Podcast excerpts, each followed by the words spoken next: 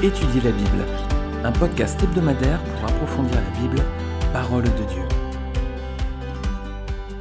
Bonjour, je suis très heureux de vous retrouver pour ce nouvel épisode de podcast Étudier la Bible. Genèse toujours, hein, chapitre 21. On n'a pas tout à fait fini ce chapitre, on va regarder les tout derniers versets. C'est la dernière partie de ce passage, verset 22 jusqu'au verset 34. En ce temps-là, Abimelech, accompagné de Picol, chef de son armée, parla ainsi à Abraham. Dieu est avec toi dans tout ce que tu fais. Jure-moi maintenant, ici, par le nom de Dieu, que tu ne tromperas ni moi, ni mes enfants, ni mes petits-enfants, et que tu auras pour moi et le pays où tu séjournes la même bienveillance que j'ai eue pour toi. Abraham dit, je le jurerai.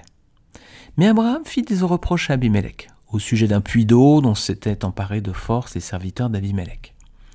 Abimelech répondit J'ignore qui a fait ces choses-là, tu ne m'en as point informé, et moi je ne l'apprends qu'aujourd'hui. Et Abraham prit des bœufs et des brebis qu'il donna à Abimelech, et ils firent tous deux alliance. Abraham mit à part sept jeunes brebis. Et Abimelech dit à Abraham Qu'est-ce que ces sept jeunes brebis que tu as mises à part?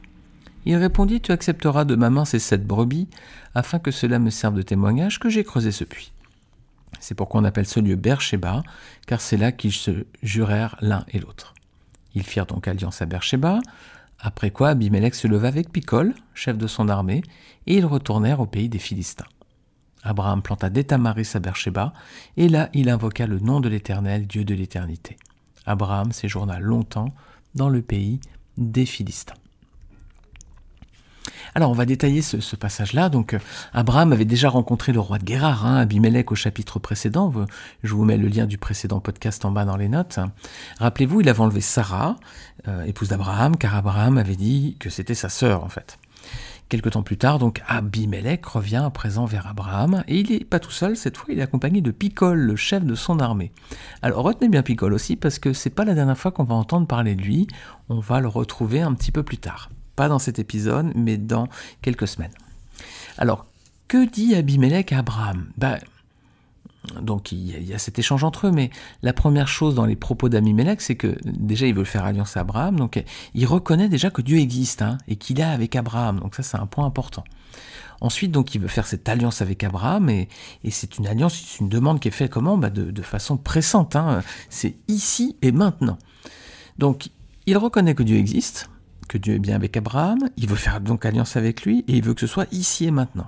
Abimelech, il a vraiment une bonne attitude, hein. c'est un personnage vraiment très intéressant. Alors quels sont les deux éléments qui constituent cette alliance? Ben, Il y a deux choses, c'est ne plus le tromper lui et sa famille, versets 9 à 10, et ensuite qu'il agisse avec bienveillance envers lui, le roi, et son pays, entre guillemets, dans lequel il séjourne. Abraham donc avait répondu favorablement à la proposition d'Abimelech au chapitre précédent. En Genèse 20-15, Abimelech l'avait invité à rester dans le pays. Ben, a priori, c'est ce qu'Abraham a fait, vu qu'on voit qu'à présent, euh, le roi de Guérard lui dit, voilà, dans le pays dans lequel tu séjournes. Donc, a priori, Abraham s'est installé. Alors, la réponse d'Abraham, on va regarder à présent, qu'est-ce qu'il veut faire, Abraham? Ben, Il dit, je, je jurerai de le faire. Ce qui est intéressant, c'est qu'ici, le temps qui est employé, c'est pas le présent, c'est le futur. Alors pourquoi pas au présent? Parce qu'auparavant, il va lui faire des reproches à propos d'un puits.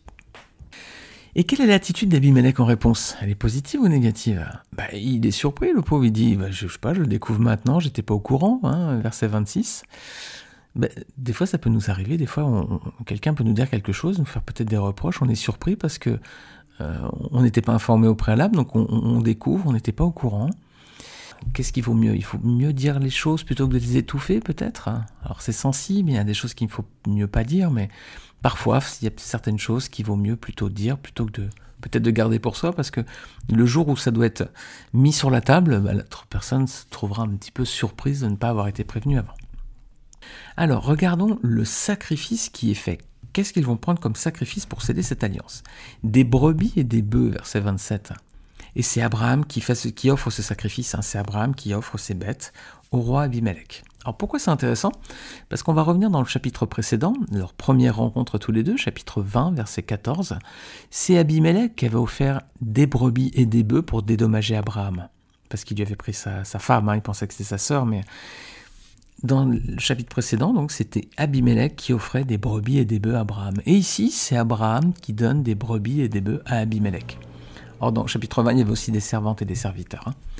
Comme ici, c'est Abraham qui offre ce sacrifice, ben ça, laisse à penser qu'il reconnaît sa culpabilité, en fait, son erreur de ne pas l'avoir informé, et il veut le dédommager chapitre précédent, c'est Abimelech qui avait fait une erreur, donc il dédommageait Abraham avec des brebis et des bœufs. Ici, a priori, Abraham reconnaît sa faute, son erreur de ne pas lui avoir dit pour le puits auparavant. Donc c'est lui qui veut dédommager et donc qui offre ses animaux. Alors, quelle était la situation d'Abraham par rapport à Abimelech dans le chapitre précédent, justement, aussi? On va regarder ce détail. Genèse 20, verset 7. Dieu avait dit à Abimelech qu'Abraham était prophète et que c'est Abraham qui devait prier pour la culpabilité d'Abimelech. Alors que c'était lui, Abraham, qui était responsable. Hein. et ça nous permet de regarder peut-être cette histoire avec un autre regard. Imaginons qu'Abraham, c'est le Seigneur, et Abimelech, c'est un pécheur perdu. Est-ce que le Seigneur sera en droit de nous faire des reproches pour nos fautes, pour, euh, voilà, pour le puits en question là? Oui, bien sûr. Le Seigneur a tout à fait en droit de nous faire des reproches. Et c'est lui, euh, là encore, le Seigneur qui pourvoit au sacrifice de réparation. Là, dans ce cas, c'est Abraham qui va pourvoir. Il va faire des offrandes pour réparer la. Donc, le Seigneur peut nous faire des reproches pour nos fautes et le Seigneur pourvoit au sacrifice. C'est la même image un peu qu'Abraham ici. Abraham fait des reproches à Abimelech et c'est lui, Abraham, qui va pourvoir au sacrifice de réparation. Et ici, il y a un double sacrifice. Verset 27, il y a des brebis et des bœufs. Et là, c'est pour établir une alliance. Et versets 28 et 29, il y a ces sept jeunes brebis pour régler le problème entre eux, en fait. Alors, le premier sacrifice, le, brebis et les bœufs, pour établir une alliance, bah, ça pourrait être. Peut-être on peut, essayer de comprendre comme ça. Hein. Pourquoi un double sacrifice? Bah, Le premier, symbole d'une alliance, c'est peut-être à l'image du symbole de Jésus, qui, a coulé sur la croix pour établir une nouvelle alliance entre Dieu et les hommes, Luc 22, verset 20. Donc le sacrifice de Jésus, tout d'abord, il y a, son sang qui a coulé d'un côté, et de l'autre côté, il y a son corps qui a été brisé sur la croix. Le sang, c'est pour la nouvelle alliance, c'est ce, ce que Jésus nous dit à travers la scène. Et le corps qui est brisé, c'est en rançon des péchés. Et ça, ça pourrait être le deuxième sacrifice, donc le symbole du corps de Christ qui a été donné sur la croix pour payer le prix de nos fautes, pour solder, entre guillemets, le problème du péché entre Dieu et nous. Donc on aurait peut-être ces deux images, cette double image. C'est peut-être une interprétation un petit peu hâtive, je ne sais pas. En tout cas, on voit ici qu'il y a une erreur, une réparation qui est double. Alors peut-être qu'on peut reprendre cette image. C'est le sacrifice de Christ, il est fait d'un côté par son corps et de l'autre côté par son sang. Le corps donc est donné en rançon et le sang qui fait de nous une nouvelle alliance, c'est peut-être cette image qu'on peut retrouver ici. Alors on va faire une petite parenthèse dans cette deuxième partie de podcast sur Beersheba. C'est une ville importante de Beersheba si vous connaissez le texte biblique. Dans l'Ancien Testament, il y a souvent la mention de Dan jusqu'à Beersheba. Alors Beersheba, ça veut dire littéralement le puits des sept, voilà, donc euh, d'où la mention ici. C'est un dieu vraiment emblématique de l'histoire d'Israël. Hein. Il y a d'autres mentions de cette ville dans la Bible. Euh, on va la retrouver plus tard, Genèse chapitre 26, on va retrouver cette mention du puits avec Isaac. Ensuite, ce sera avec Jacob. Et Jacob sera accompagné de ses fils. Il va faire une pause lorsqu'il va rejoindre Joseph en Égypte pour fuir la famine qui avait frappé le pays de Canaan.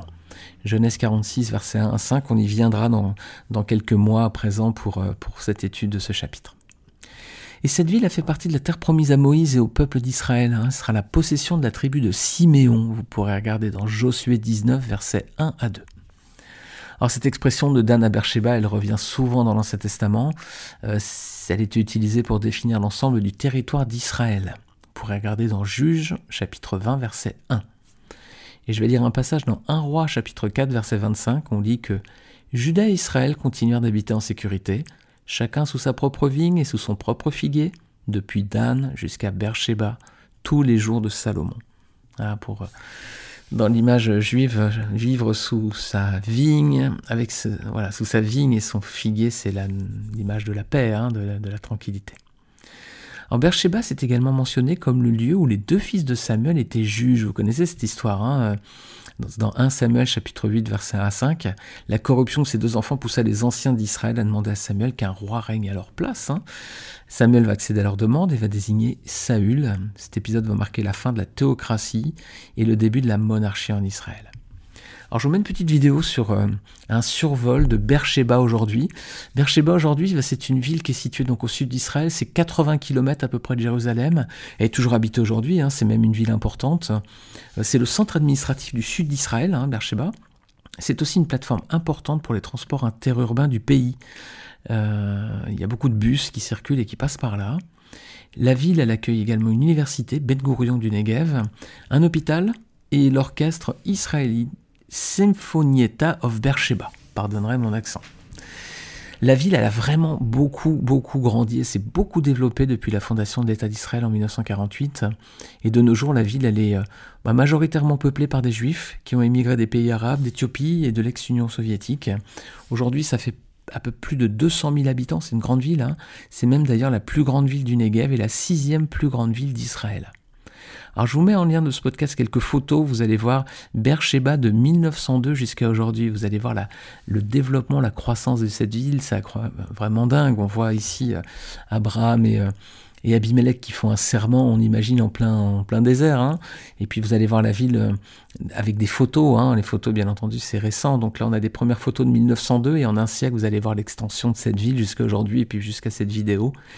Et puis je terminerai avec euh, cette dernière image qui est également en lien de ce podcast en bas. Euh, c'est cette photo d'un homme qui s'appelle Ilan Ramon. C'est le premier et le seul à ce jour astronaute israélien. Il a grandi à Beersheba, vous voyez sa photo, elle est magnifique. Eh bien c'est cet homme, Ilan Ramon, il est mort dans l'accident de la navette Columbia en 2003. Donc euh, si vous vous souvenez de cet épisode, de cet accident, de cette explosion de la navette en 2003, bah, Ilan Ramon était un astronaute à l'intérieur israélien qui avait grandi dans cette ville de Beersheba qu'on a vue aujourd'hui. Voilà mes amis, j'espère que vous aurez plaisir à regarder un petit peu ces images. J'espère que cet euh, épisode aussi vous aura fait réfléchir sur certains traits de, plus spirituels qu'on a pu voir aujourd'hui. Hein. Et je vous dis, euh, il y a toujours des, des, enseignements précieux dans la parole de Dieu. Et la parole de Dieu, elle est vivante hein, et elle nous parle encore aujourd'hui pour nos vies à nous. Merci les amis, je vous dis à très bientôt. N'hésitez pas à mettre une note euh, à cet épisode si vous le souhaitez sur votre plateforme de podcast préférée. N'hésitez pas aussi à le partager autour de vous, à me laisser un commentaire, je serais vraiment ravi. Et je vous mets comme d'habitude le lien de cet épisode en bas dans les notes pour que vous puissiez euh, justement pouvoir euh, puissiez échanger en bas. Voilà, il y a une petite, un petit champ de texte et vous pourrez, voilà, vous pourrez aller sur cette page si vous le souhaitez pour faire un commentaire. Et je vous dis merci beaucoup, à la semaine prochaine, que le Seigneur vous garde et à très bientôt.